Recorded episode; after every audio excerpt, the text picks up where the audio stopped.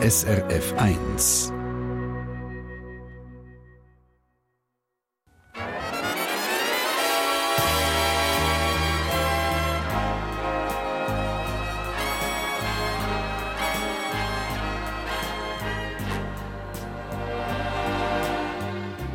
Persönlich.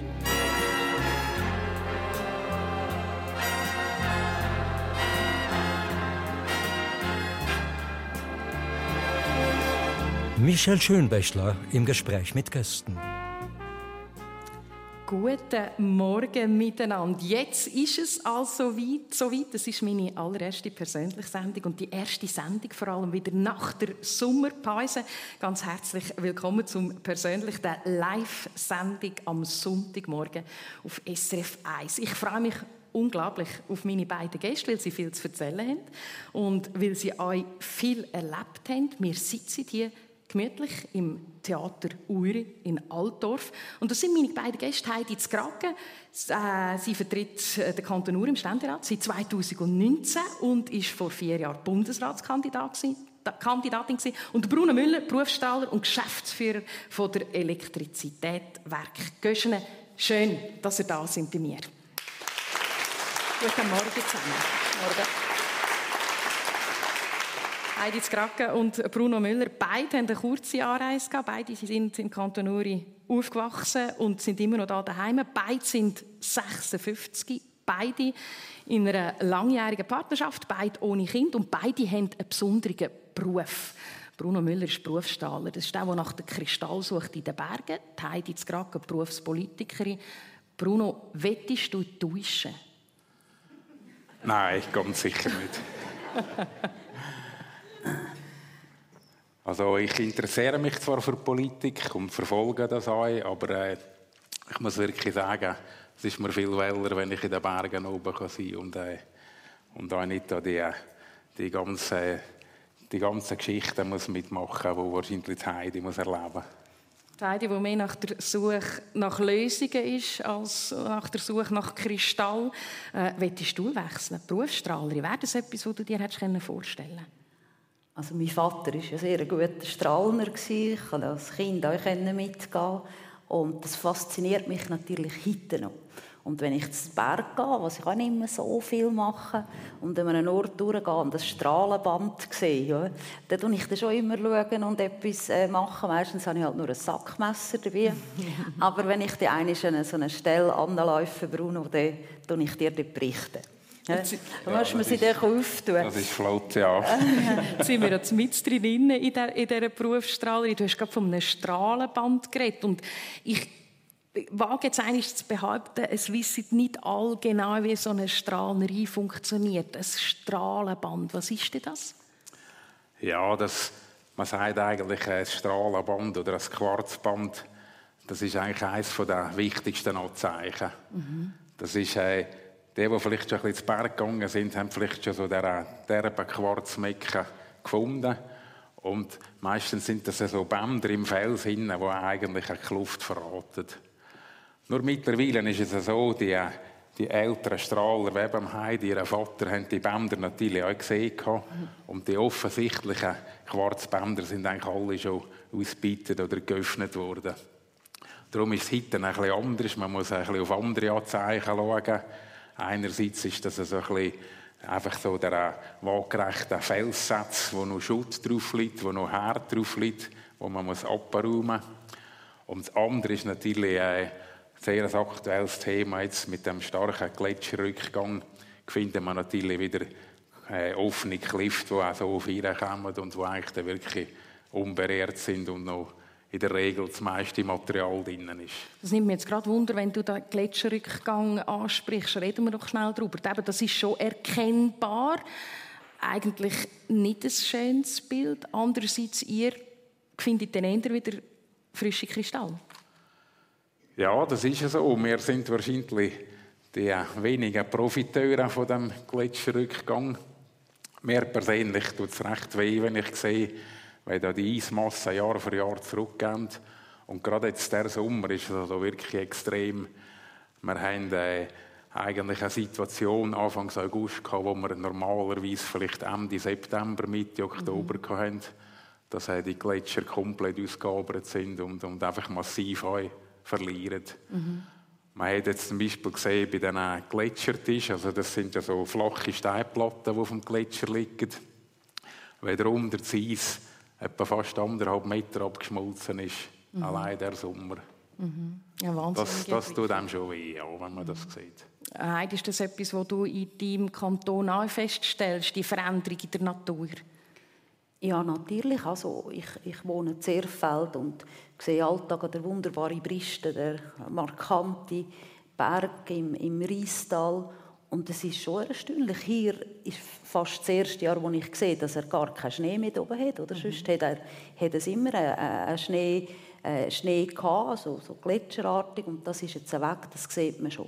Und was mich natürlich auch dort beschäftigen, weil es jetzt auch trocken war, im Kanton Uri ist noch gegangen, aber plötzlich kommt dann nachher die grosse Niederschlagsmengen wieder und äh, dann sind wir dann plötzlich eben, ich habe vorhin gesagt, Prunkkammer Gottes, Irrgarten des Teufels, in einer Situation, wo dann nachher so grosse Niederschlag äh, kommen, wo die Reis unglaublich hoch kommt, wo die Wildbäche kommen. Also ich glaube schon, dass wir im Berggebiet stark das merken, und äh, euch mit dem umgehen und, und schauen, was können wir machen können. Also mhm. vor allem dann auch natürlich, um, um Schäden zu verhindern. Mhm. Wild, karg, ganz fest mit der Natur verbunden. Das sind ihr beide auch von eurer Herkunft äh, her. Heidi Skrake, ähm, äh, du sagst, ich komme aus einer Bergbauernfamilie. Äh, lande es doch noch schnell zurück, vielleicht in deine Kindheit, äh, in deine Erlebnisse, die du im Kanton Uri hast und, und in deine Familie. Wie bist du aufgewachsen? Ich muss ein bisschen korrigieren. Also Bergbauernfamilie, mein Großvater, Großmutter und mein Vater, die, die haben dazu mal Bauern, aber ich selber äh, bin in Zielen aufgewachsen, im gleichen Haus wie meine äh, Großeltern, also oben meine Mama, der Daddy, die zwei Brüder und oben die Großmama und der Großvater. Und wir hatten eine schöne Kindheit, gehabt, weil wir haben immer wechseln zwischen oben und unten. Mhm. Je nachdem, wo uns gedacht hat, es gäbe vielleicht einen besseren Äpfelkuchen, sind wir dann zur, zur, zur Großmama ab. Sie hat ja wunderbar backen und kochen und so. Also wir haben, äh, wir haben äh, wirklich schön miteinander und, und viel erlebt. Und äh, der Großvater hat äh, wahnsinnig gut können Handorgeln, hat er viel gespielt. Und wenn wir natürlich hier oben gehört haben, dass er wieder die Handorgel genug hat, sind wir dann über hören. Und dann hat er uns dort auch etwas äh, Geschichten erzählt von früher. Und äh, ja, da haben wir halt das so drei kleine Knöpfe zugelassen, was er da gesagt hat und so und grosse Augen gehabt, weil manchmal hat er auch ein Geistergeschichten erzählt. Und dann hat Gott der Großmama gesagt, mach doch den Kindern nicht so den Furchten. und nachher hat äh, er an eben gesagt, ja, kannst du denken, die haben doch keine Angst, man muss einfach nicht den Gleichen tun, wenn man etwas gemerkt Und dann hat er immer, immer gehört mit dem Satz, der Herrgott verlässt dich nie. Und, oder? und das kommt mir heute viel, viel in Sinn, der Satz von dem Getty, vom Großvater, äh, der Abschluss immer. Und dann hat er wieder die Orgel genommen und hat er wieder gespielt und dann ist alles und wieder, ist wieder in Ordnung. Ja, ja. Du bist aufgewachsen mit zwei Brüdern und äh, für dich ist glaube schon recht gleich klar gewesen, dass du äh, deinen eigenen Weg gehen willst. Ja, wir sind natürlich auch von der Mama und vom Vater, vom Daddy so erzogen worden. Ihr müsst einen guten Beruf lernen. Äh, das war sonnenklar, dass wir eine gute Ausbildung machen Und äh, das, ist einfach so äh, vorgesehen. Mhm. Und dann sind meine beiden Brüder auch in die Mittelschule, ins Kollegium. Ich bin Lehrerseminar. Ja. Und eben genau ins Lehrerseminar, also nicht ins, ins Gimmi oder in die Mittelschule, ja. gescheitert wegen einem Töffli. Kann ja. man das so sagen, oder? Ja, das war so. Oder wir haben in Zielen gewohnt. Es war schwierig, auf das Alter zu kommen. Halb acht hat die Mittelschule am Morgen schon angefangen. Wie kommt man auf das Alter? Es hat noch keinen Bus gegeben. Dem Zug war mhm. es schwierig. Und nachher... Äh, äh, mein Bruder ist dann mit dem Töffel gegangen und dann äh, haben wir gefunden, ja, das probieren wir jetzt an, ob ich das kann, oder mhm. mit dem Töffel fahren. Und dann haben wir äh, unter dem Haus so einen Platz Land gehabt Und nachher ist das Steffli vorgeführt worden von meinem Bruder, oder? Und ich bin dann zuerst mal da drauf und das war noch so ein Steffli, ein Gänger wo man musste schalten und mhm. kuppeln und machen und alle mit den Füßen. Also es ist eine unglaubliche koordinative, schwierige Aufgabe. Ich, ich schaue jetzt gerade Bruno zu und habe das Gefühl, er fährt gerade jetzt gleich fort mit dem Treffen, ist gerade am, mit, am Mitschalten. Auf jeden Fall ja, nein, ich, ich kenne das. Und dann, was ist denn passiert? Ja, ich habe die Kupplung denke, nicht richtig losgelassen oder was auch immer. Das Töffel ist fort mit mir. Ich, äh, da hat es so eine, so eine Stange hat's da gehabt, so eine, von einer Wäschhänke. Ich bin voll in die Stange rein. Also es hat wirklich viel Platz gehabt. Der Lenker gesteucht, der Brüder natürlich gar nicht zufrieden. Heute sind ja die Töffel sehr, sehr in wieder, oder? Und dann ist beschlossen worden, das geht nicht. Kein. Selbst mit, mit grösster Anstrengung äh, gang durch die Sekundarschule und äh, das war auch super gewesen. Ziele in der Sekundarschule, da ja, haben wir auch viel gelernt. Also wegen einer Verletzung und wegen einer Töffel eigentlich dann die, die Kanti-Karriere im Moment nicht stattgefunden. Bei dir, Bruno, äh, äh ist auch eine Verletzung eigentlich der Ursprung gewesen, warum dass du richtig gelernt hast, klettern? Gehen wir doch einmal zurück in deine frühe Kindheit. Du und der Brüder, zwei wilde Buben, ein bisschen am Rumklettern. Ja, das ist schon ein bisschen so. Der, äh, mein Bruder der ist drei Jahre älter als ich und äh, wir zusammen haben eigentlich schon früh Interesse am Klettern, aber wir hatten keine Ahnung, wie das geht. und dann haben wir äh, dem Vater so ein Hanfseil verlehnt, oder ja, man kann sagen, abgestäubt und sind dann an die nächsten Felsen und äh, es ist nicht lang gegangen, ist der Breder abgestürzt, zum Glück nur ein paar Meter. Mhm. Und ich habe ihn dann angeseilt, aber der Knopf hat eben leider nicht gehabt und darum ist er dort zu Boden getatscht. Mhm. Und ein bisschen später sind wir dann wieder gegangen und haben über einen Fels abgeseilt. Da hat der Breder den Knopf gemacht. Und wo ich, wo ich also in das Seil hänge, äh, hat das gehen und ich bin dann ein bisschen weiter abgestürzt als er und bin dann beim Doktor gelandet mit einer Hirnerschütterung. Und dann hat Mama gesagt, jetzt ist fertig. Entweder dann der jetzt eine rechte Ausbildung machen, sonst hören wir auf mit dem. Und dann haben wir dann in die Jugendorganisation von der SAC Gottert und haben dann eigentlich in Kursen und so die Knöpfe gelernt und auch die Klettertechnik. Mhm. sonst äh, hätten wir wahrscheinlich nicht lange überlebt, wenn wir da nicht plötzlich eine rechte Ausbildung bekommen. Ja. Sind wir froh, hat das geklappt mit dieser Ausbildung. Und das ist ja, glaube ich, auch so ein bisschen der Startschuss in die, ich sage jetzt, Leidenschaft, Strahlen hinein, oder die Suche nach, nach Kristall, nach besonderen Steinen. Ähm, nimm es doch einiges mit. Wie kann ich mir das vorstellen? Man sieht an einem Ort, das Loch geht rein und dann hat man einfach einen riesen Saal mit wunderbaren Steinen. Ist es so einfach? Ja, das ist ein bisschen die, die Vorstellung, die wo, wo viele Leute haben, dass man einfach so, wenn man eine Kluft kann öffnen kann, in eine Prunkkammer sieht mhm. und, und überall glitzert und glänzt. Und das ist äh, nicht so. Meistens sind die, die Klifte gefüllt mit, mit Lehm, mit Dreck. Man sieht eigentlich gar nicht viel. Aber mit der Zeit hat man natürlich die, die Erfahrung und, und weiss, aha, ja, das sieht gut aus. Und wenn man die Steine ein bisschen kann rausnehmen und unter dem Wasser putzen, sieht man eigentlich die Schönheit schon. 1978 dort umeinander, glaube ich, haben wir die erste Kristallkluft gefunden. Was ist das für ein Gefühl, wenn du siehst, jetzt, jetzt habe ich da etwas Besonderes entdeckt? Ja, ich will vielleicht noch gerade erzählen, wie das eigentlich so am hergegangen ist. Unbedingt. Die, die, die, ersten Jahre haben wir nur geklettert, also in der Ausbildung genommen und dann später. Und dann sind wir eben bei einer äh, Klettertour. Das war in der Furka oben, in der grauen Wand. sind wir da miteinander unterwegs gewesen und der Breder hat den Vorstieg gemacht, ist um eine Ecke herum verschwunden. Und das ist einfach die grösste Weil, das Seil nicht mehr weiter gelaufen. Ich kann ihn nicht sehen, ich kann ihn noch nicht rufen. Und habe langsam ein bisschen Angst bekommen, was jetzt da los ist. Und irgend nach, nach fünf, sechs Minuten ist dann plötzlich das Seil wieder eingezogen worden. Und als ich dann um eine Ecke herumgekommen bin, habe ich dann gesehen, hat mein Bruder eigentlich während der Klettertour so eine, gerade eine offene Kluft gesehen und dann eigentlich nur die, die Kristalle rausnehmen mhm. Und für uns ist das natürlich ein, äh, ein riesen Erlebnis gewesen.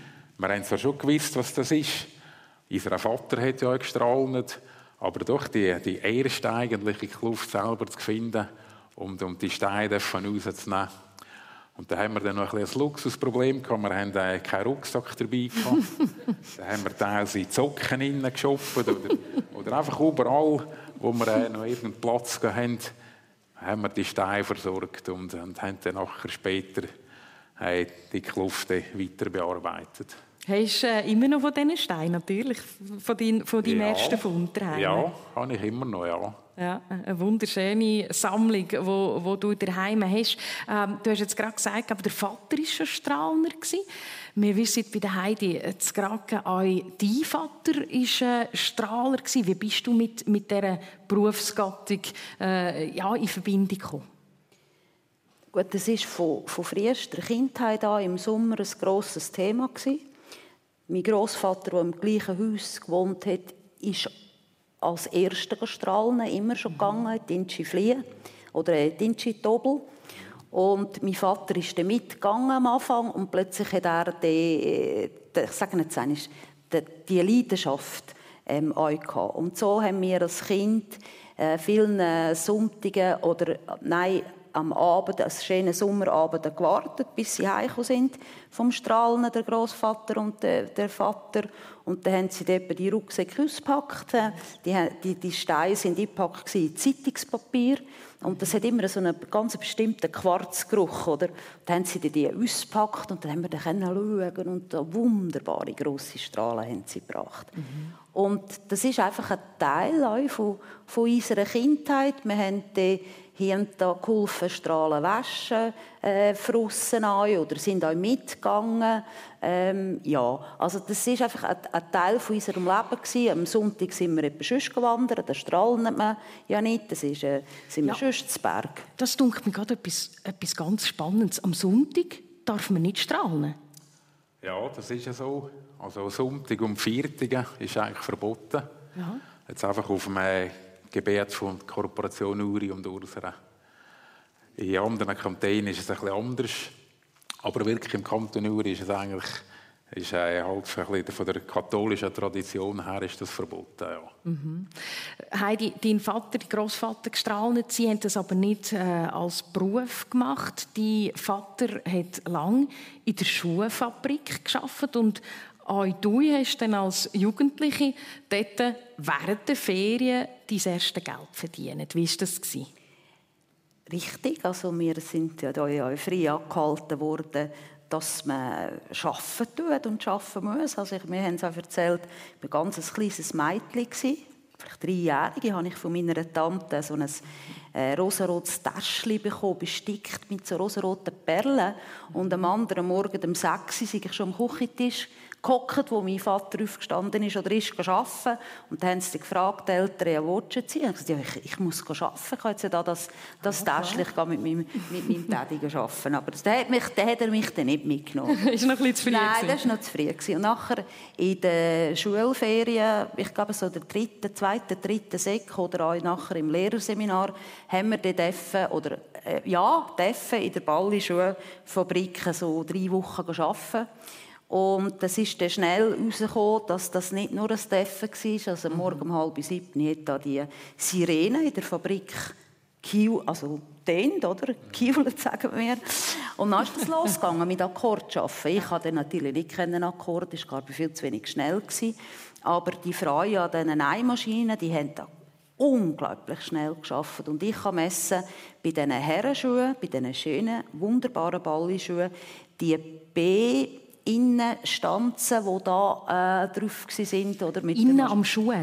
Nein, die sind die aussen die sind so goldige B, oder? Mhm. Äh, also die Herren, die feinen Herren aus der Stadt Zürich sind wahrscheinlich rumgelaufen mit diesen wunderbaren Lederschuhen, mit dieser super Ledersohle und das B drin, das ich innen gemacht habe. Also das heisst, wenn heute jemand noch ein paar Schuhe mit einem B hat, kann er vielleicht zurückschließen, dass die Heidi gerade unter Ständerätin das drauf tun hat? Könnte sein, ja.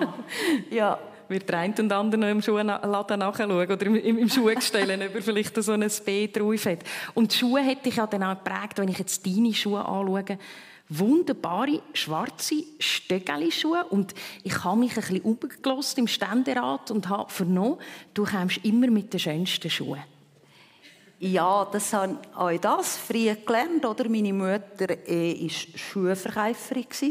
Und sie hat ins Kind natürlich immer gesagt, man ist nur recht angelegt mit schönen Schuhen. Und die Männer auch. Also immer putzte Schuhe natürlich.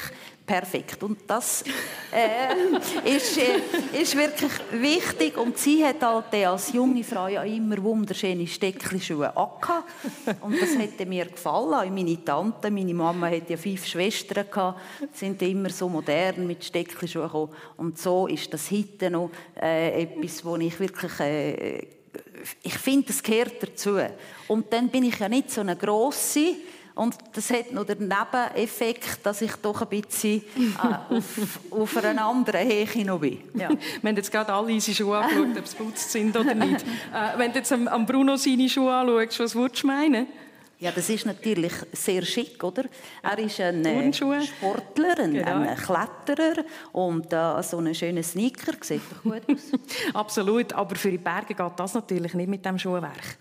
Ja, das Profil wäre wahrscheinlich schon nicht so ideal für auf einen Gletscher.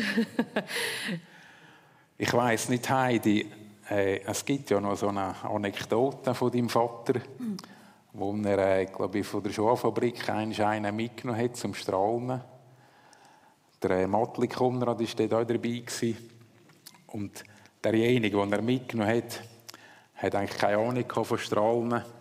Und der, der Werni und der Konrad haben scheinbar eine Kluft gefunden und haben schon die ersten Spitzen feiern Und dann hat dieser immer gefragt, wenn der Werni wieder einen rausgenommen hat, nimmst du den Werni? dann hat der Werni gesagt, nein, der ist zu klein oder zu kaputt. Und der andere hat sofort eingepackt. Und so ein paar Mal, und das ist wirklich ein auch wunderschöner Spitz gekommen. Und dann hat dieser wieder gefragt, nimmst du den Werni? Und dann hat der Werni gesagt, nein, und hat auch weit und fair abgekehrt. da war der andere ganz baff. ist, das, ist das der Vater? Ja, er hat äh, erstens einen unglaublich guten Humor gehabt. Äh, und eben, wenn er etwas ihm nicht so gepasst hat, hat er es dann schon euch können zeigen oder? Äh, ja, er ist äh, einfach ein, ein schaffiger Mann und ein Mann der die Leute euch begeistern Also ich bin etwa 20 gsi, da hat der Skiclub Erstfeld 25 Jahre Jubiläum gehabt. Und er hat ja der mitgegründet gehabt. Und äh, das war so ein Fest, gewesen, zuerst halt im Dorf, in einem Restaurant. Und dann sind wir da gesessen und gegessen und schön angelegt, ich und Mama an und der Daddy. Und dann ist da das Dessert gekommen und plötzlich steht er auf. Der Vater. Und ich dachte, yes, es geht nachher jetzt so. Eine Rede nach die Mama und ich einander angeschaut und dachte, nein, was muss doch jetzt das sein? muss er jetzt? Und dann ist er aufgestanden und hat geredet und Witz erzählt und auf Geschichten erzählt, die er mit dem Skiclub und mit dieser Skischule erlebt hat. Ich glaube, es ist etwa zehn Minuten, eine Viertelstunde gegangen. Der ganze Saal hat gelacht und geklatscht und ich hatte einen unsinnigen Stolz auf meinen Vater, oder? Manchmal weiss man äh, ja als Tochter gar nicht, wie, äh, welche grossartigen Fähigkeiten die Väter haben. Und er hat das gehabt. Und eben die Geschichte mit dem Strahlen ist, ist schon ein bisschen typisch. Wahrscheinlich hat er sich halt geärgert, weil er geschafft hat. Ja, und alles genommen hat. Ja, und das, aber das schöne Stück Stein hat man dann schon noch bei bedeuern. Ja. Ja. Ist, ist eine schöne Erinnerung an Vater, wo du schon vor längerer Zeit verloren hast. Äh, bei dir, Bruno, ist es auch so, dein Vater ist im 98 äh, verstorben. Aber du hast mir im Vorgespräch auch gesagt, wenn du in den Bergen bist, ist er häufig einfach noch dabei. Ja, das ist ja so. Mein äh, Vater ist am äh, Urner Boden aufgewachsen und ist äh, aus 19-jähriger Bursch in einem grossen Leuwe-Unglück zum Vollweisen geworden. Und die sieben Kinder sind dort nachher verteilt worden, wie es etwa früher so war. Und und durch das ist er eigentlich äh, sehr bescheiden aufgewachsen und, und äh, ist auch ein bescheidener Mensch gewesen und hat mir aber doch die Schönheiten der Natur können, können zeigen Und ich, ich hatte zum Vater wirklich sehr eine enge Beziehung. Wir sind eigentlich durch ihn zum, äh, zum Bergsteigen gekommen, aber zum Strahlen noch ein bisschen.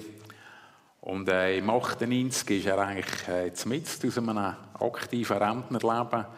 Er war äh, das andere Mal oben am Highway und hat der Schwester geholfen. ist er eigentlich plötzlich äh, weggestorben. Und, und das war äh, ein harter Schlag. Gewesen. Aber von dort weg habe ich einfach immer das Gefühl, er, er begleitet mich auf, auf diesen Strahlertouren. Und äh, wenn ich am Abend im, im Biwak irgendwann schlafen bin, tue ich noch kurz ein, ein, ein Gespräch mit ihm führen. Und ich habe einfach wirklich immer den Eindruck, er, er behält mich und er, er schaut zu mir. Und äh, das ist wahrscheinlich schon das enge Band, das uns immer verbunden hat. Mhm, das ist ein schöner Einblick. Vielen Dank für das. Ähm, du hast jetzt gerade noch einen Ort angesprochen, wo, wo für dich auch ganz wichtig ist, das Biwak. Das ist in den Bergen. Äh, man muss ziemlich weit wandern und klettern, bis man dort ist. Und dann kommt man an in diesem wunderbaren Ort mit dem doch eher speziellen Namen Villa Erotica. Wieso heisst ein Biwak, das ich mir jetzt eher vorstelle, irgendwo in einer Felswand, eher ein bisschen karg, eher ein bisschen kalt, eher ein bisschen äh, gefrierlich, Villa Erotica?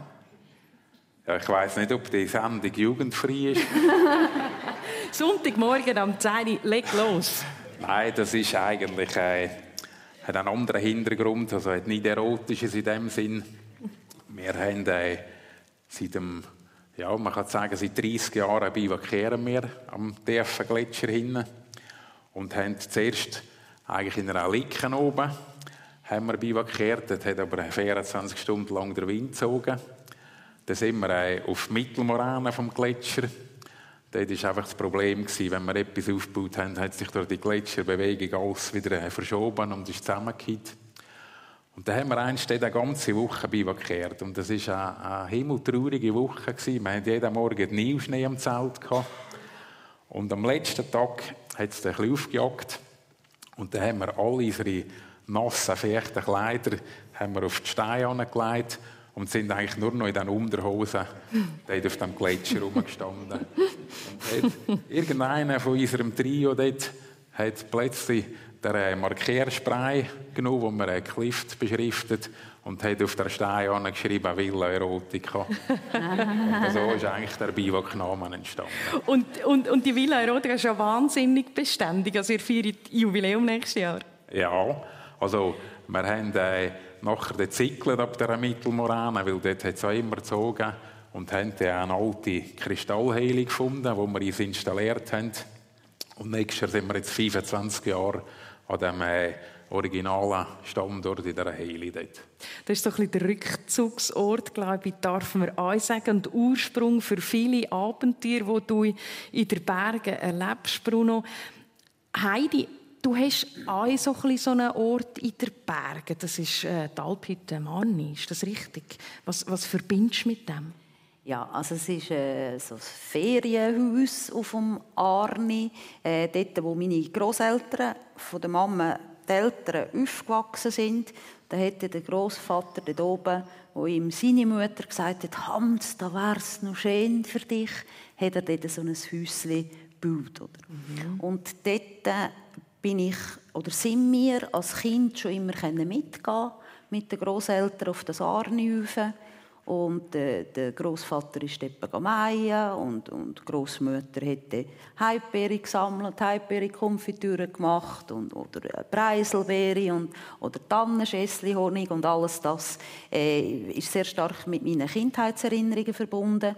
Und darum gehe ich heute noch sehr, sehr gerne auf fahre in das Häuschen und dann nachher äh, Bergschuhe anlegen und dann rauf, ein bisschen Wald und ein Pilz.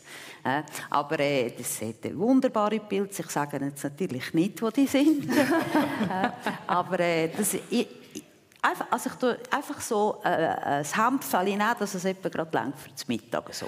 Ist, sind dort oben auch die, die vielen Geschichten erzählt worden? Die, die Sagen, die ja auch einen grossen Wert haben in deinem Leben? Ja, also, oder, das ist ja vor allem die Sagensammlung vom Müller, Ur, das Urner Sagenbuch und viele Geschichten, wo etwas erzählt worden sind, jetzt von meinem Vater oder Großvater oder so, er, erkenne ich wieder in dem Urner Sagenbuch ein, oder? Mhm. Also es sind wirklich überlieferte Erzählungen, wo sie uns weitergegeben haben.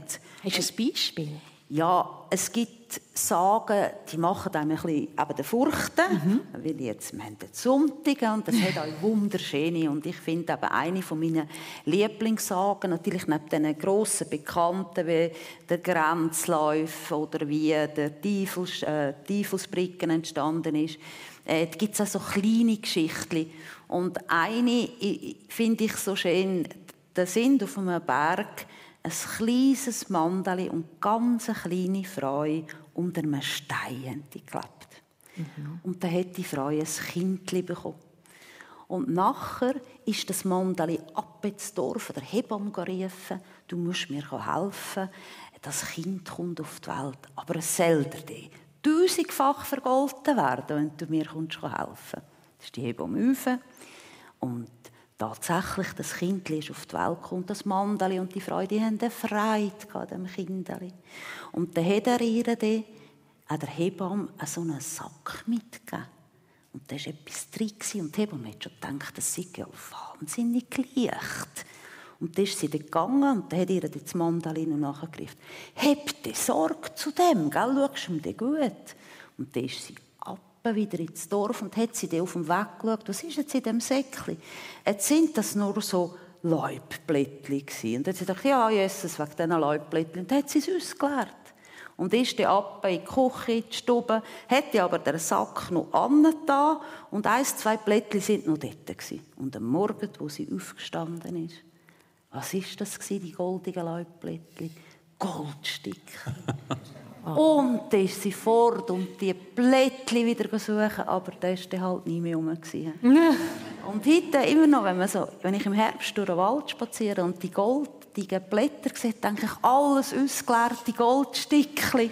ja. Aber das ist so eine, eine, eine herzerwärmende Sage. Oder? Wunderschöne ja. Sage, ja. Äh, äh, wir, wir hören die Urner Sage am Sonntagmorgen auf SRF 1 im persönlich Vortrag von der Ständerätin Heidi Zgraken. Und er ist gerade von Goldstückchen geredet. Das ist natürlich einfach der Übergang zu Kristallstein. Bruno Müller, der Berufsstrahler, ich habe dich gebeten, so einen, so einen Stein mitzunehmen. Das hast du gemacht.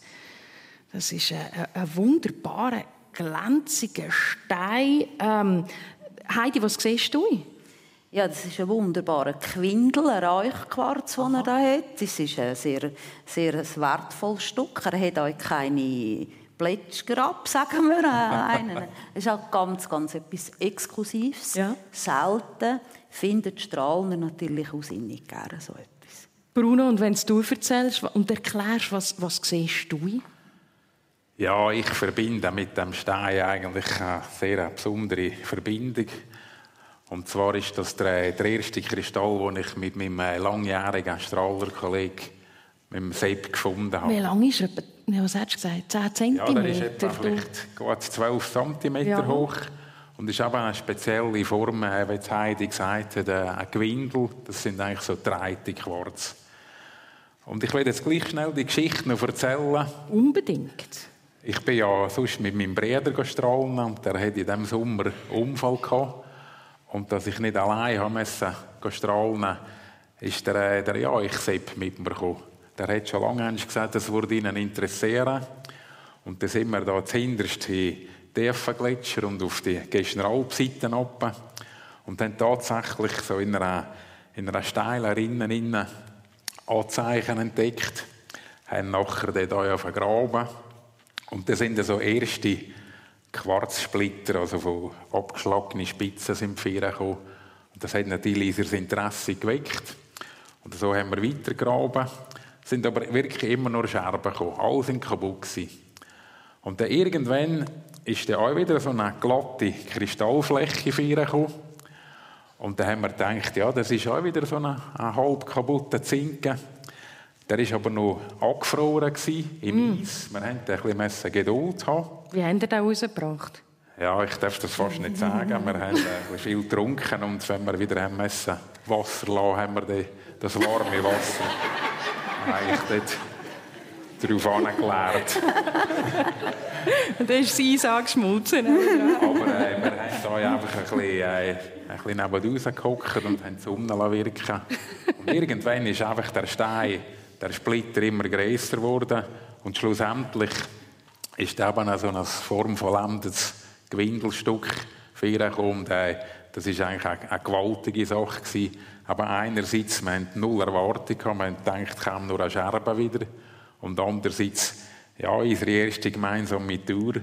Mittlerweile sind das auch schon bereits fast 28 Jahre, wo wir jetzt miteinander unterwegs sind. Mhm. Und jetzt hast du Stein immer noch bei dir. Du hast ja 2015 dich entschieden, äh, Berufsstrahler zu werden. Äh, würde ich jetzt eigentlich sagen, möglichst schnell verkaufen. Du musst auch etwas verdienen damit. Ja, das ist äh, schon so. Man muss ja irgendwie auch seinen Lebensunterhalt bestreiten. Wobei ich probiere eigentlich immer ein spezielles Stück oder äh, einen schönen Stein eigentlich zurückzuhalten, wenn ich jetzt nicht unbedingt gerade unter Druck bin, der zu verkaufen und äh, das ist jetzt sicher so einer, den ich wahrscheinlich mein Leben lang nicht werde verkaufen Es muss mir dann schon sehr, sehr schlecht gehen, dass ich, dass ich den verkaufe. Ja. Oder ganz ein gutes Angebot kommen. Wie viel müsstest du jetzt haben für den? Würdest du das sagen?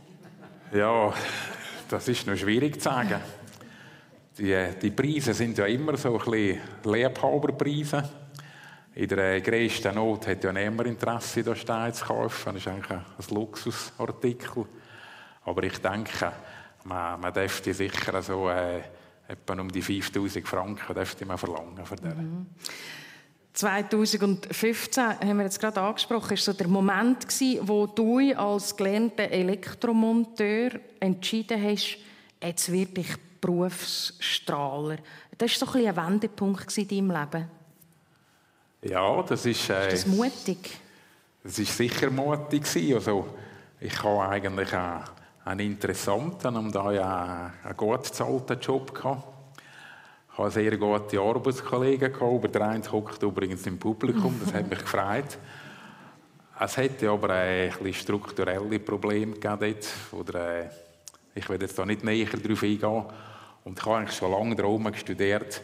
Es wäre doch schön, wenn man einfach da könnte, quasi sein Hobby, seine Leidenschaft zum Beruf machen. Und habe das auch ein bisschen hinter sie um vier sie gerechnet und habe mich dann eigentlich wirklich entschieden, den Schritt zu wagen. Und äh, wenn ich jetzt im Nachhinein zurückschaue, muss ich sagen, ich hätte das eigentlich schon viel früher sollen machen mhm.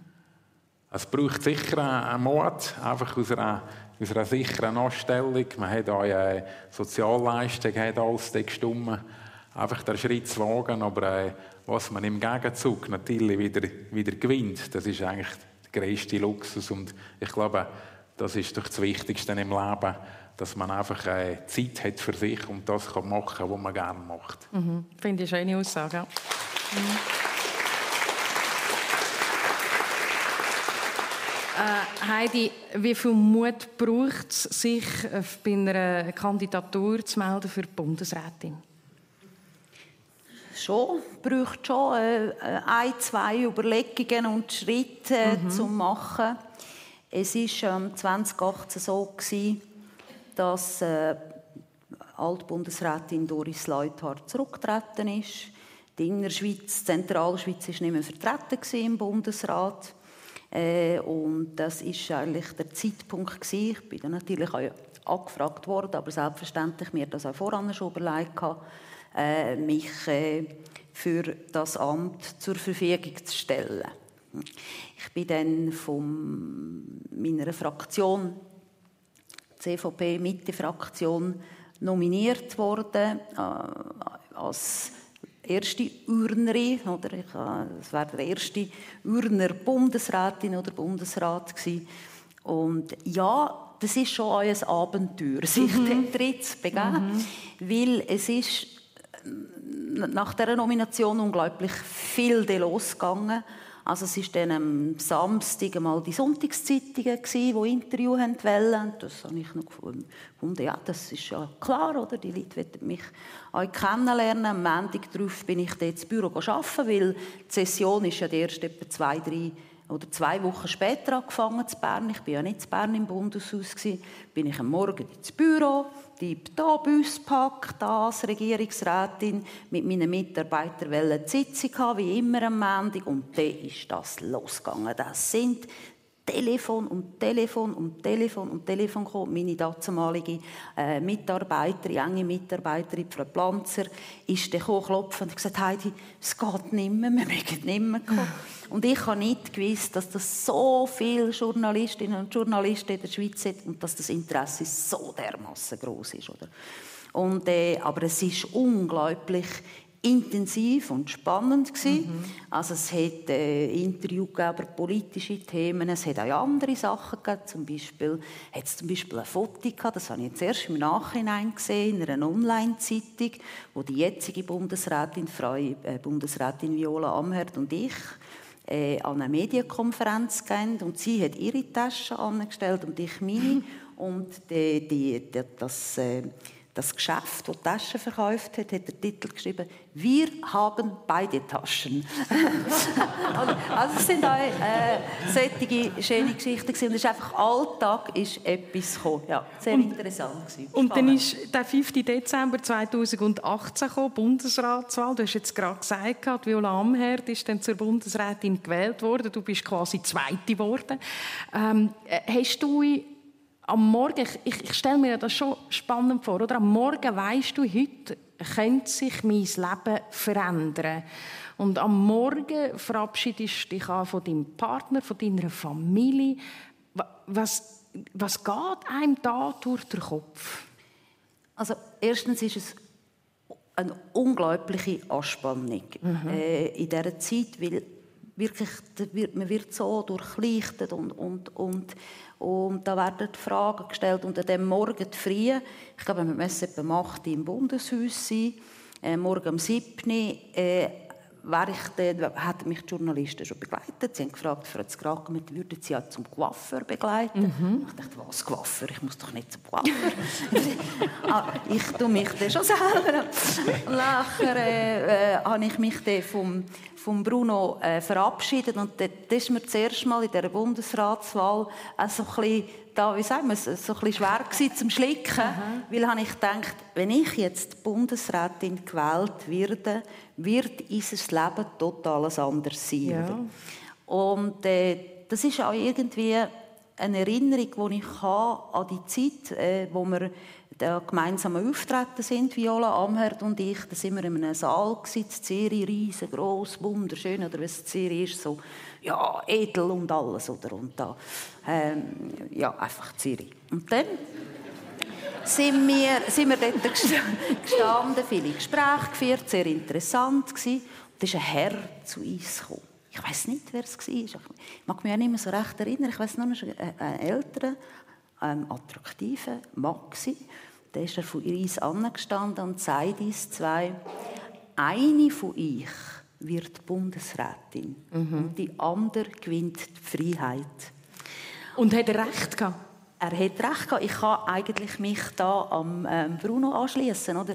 Äh, ich bin jetzt Ständerätin, ich kann äh, mehr Freiheit, selbstverständlich, aber ich wäre schon gerne Bundesrätin geworden, oder? Also darum habe ich ja kandidiert. Ich habe Welle für das Land als Urnerin, auch die Werte von dem Kanton Uri. Und das macht ja die Schweiz aus, dass eben alle Regionen äh, in, dem, in dem Gremium vertreten sind. Das hätte ich reinbringen und auch die Erfahrungen ähm, als Urner Regierungsrätin.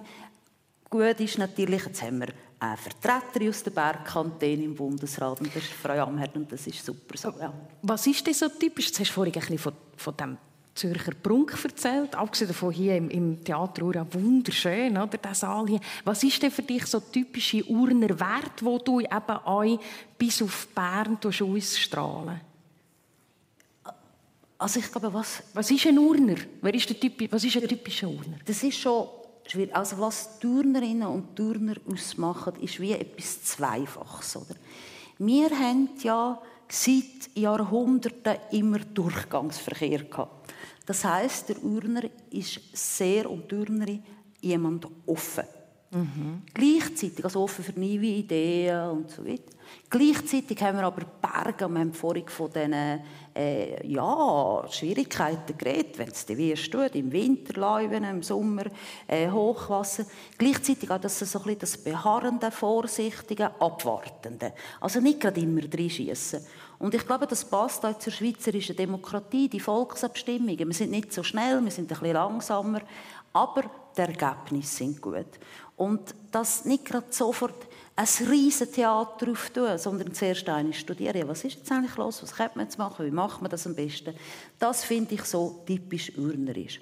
Und was eben in unserem Kanton halt ich immer Freude habe, ein Zitat von einem Historiker und irgendwie passt es auch ein bisschen schon zu uns. Das ist ein amerikanischer Historiker äh, oder immer noch. Der hat gesagt, wenn die Welt untergeht, Möchte ich im Kanton Uri leben, da würde es drei Tage später passieren.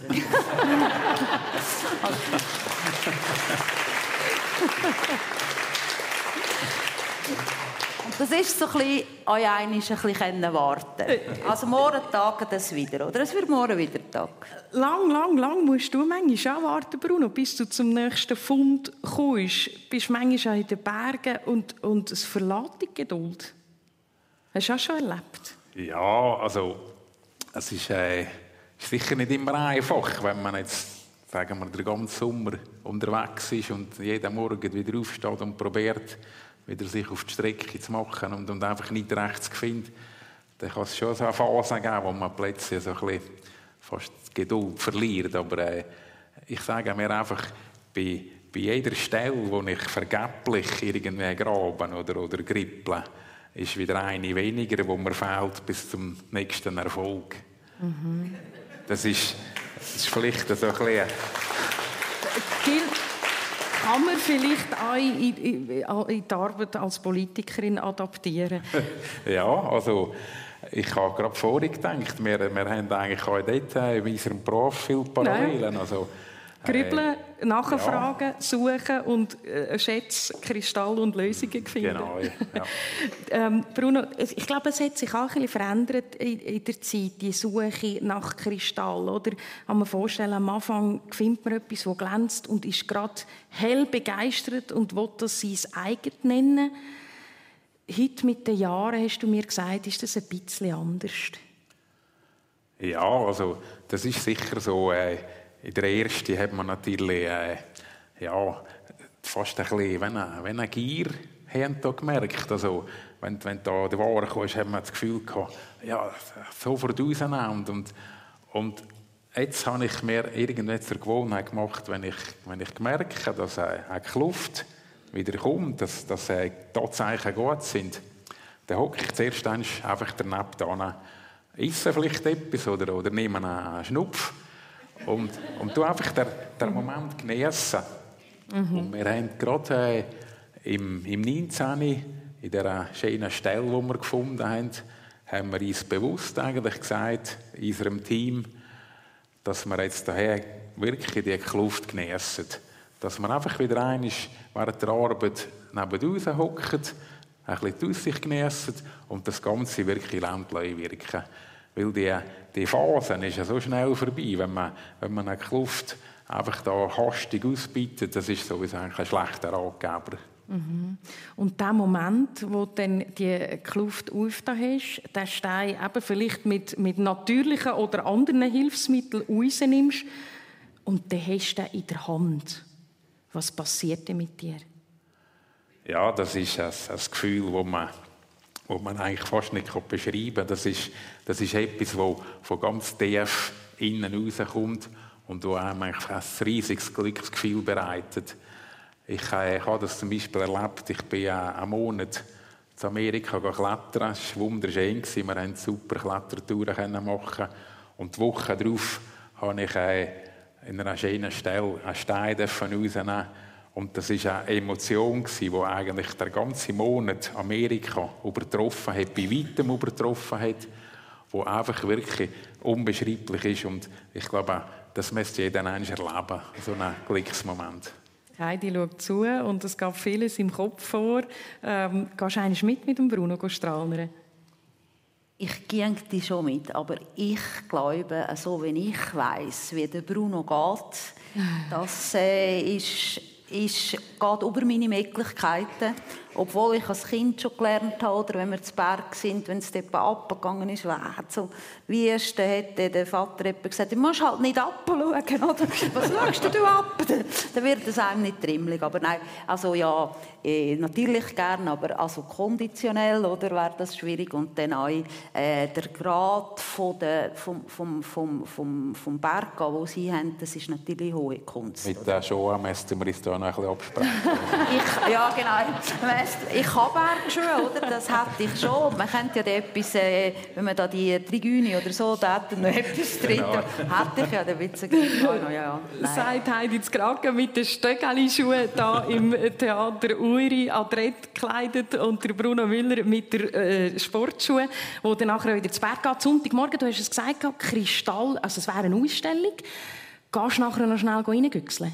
Ja, ja. ja vielleicht der ein und andere Stein noch vergleichen oder posten? Ja, eigentlich auch mehr, dass man wieder ein bisschen die, die anderen Leute trifft und äh, zusammenkommt. Ja. Schön. Heidi jetzt gerade Sonntagmorgen, Berufspolitikerin. Was, wie sieht der Rest des Tages aus bei dir? Ja, wir haben jetzt, äh, mein Partner und ich, der Bruno, wir haben im See nachher schon noch ein bisschen äh, fortzugehen, vielleicht den See äh, sitzen und den Tag ausklingen, weil jetzt sind wirklich die Ferien vorbei und, und äh, ja, jetzt geht es wieder los. Jetzt wollen wir noch den Tag miteinander haben, es ist ein wunderbares Wetter, geniessen. Das passt gut. Vorbei, das Stichwort. Weil das ist es leider, wenn ich so darf sagen, schon gewesen. Mit unserer persönlichen Sendung im Theater Uri. Wir einen spannenden Einblick in die Welt der Kristall und in die Welt der Urnerinnen und Urner. Besten Dank, dass ihr meine Gäste sind bei der ersten Sendung nach der Sommerferie, bei meiner ersten Sendung. Vielen Dank der Heidi Zgragen und Bruno Müller. Merci vielmals, dass ihr da sind. Ja, und äh, schön, liebe Damen und Herren, dass ihr mit dabei sind da im Saal oder irgendwo am Radio. Äh, es ist eine wunderbare Sendung. Ich wünsche allen einen ganz schönen, tollen Sonntag und sage bis gleich und ade miteinander.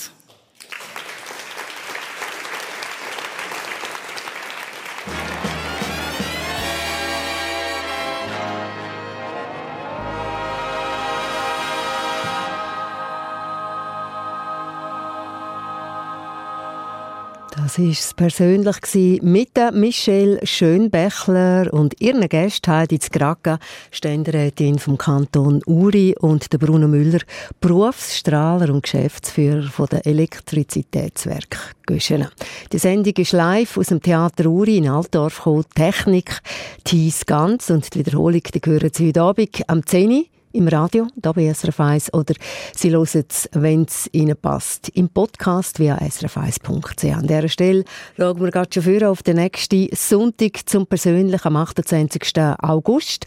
Dann ladet Dani Forler Gäste im persönlich, und zwar die Schauspielerin Heidi Maria Glössner und der Gabriel Palacios. Er ist Hypnose-Expert. Am 10. live im Casino Bern und im Radio SRF 1. Wenn Sie dabei sein Sie können einfach hingehen ins Casino Bern, ohne Amen. Eine Sendung von SRF1. Mehr Informationen und Podcasts auf srf1.ch.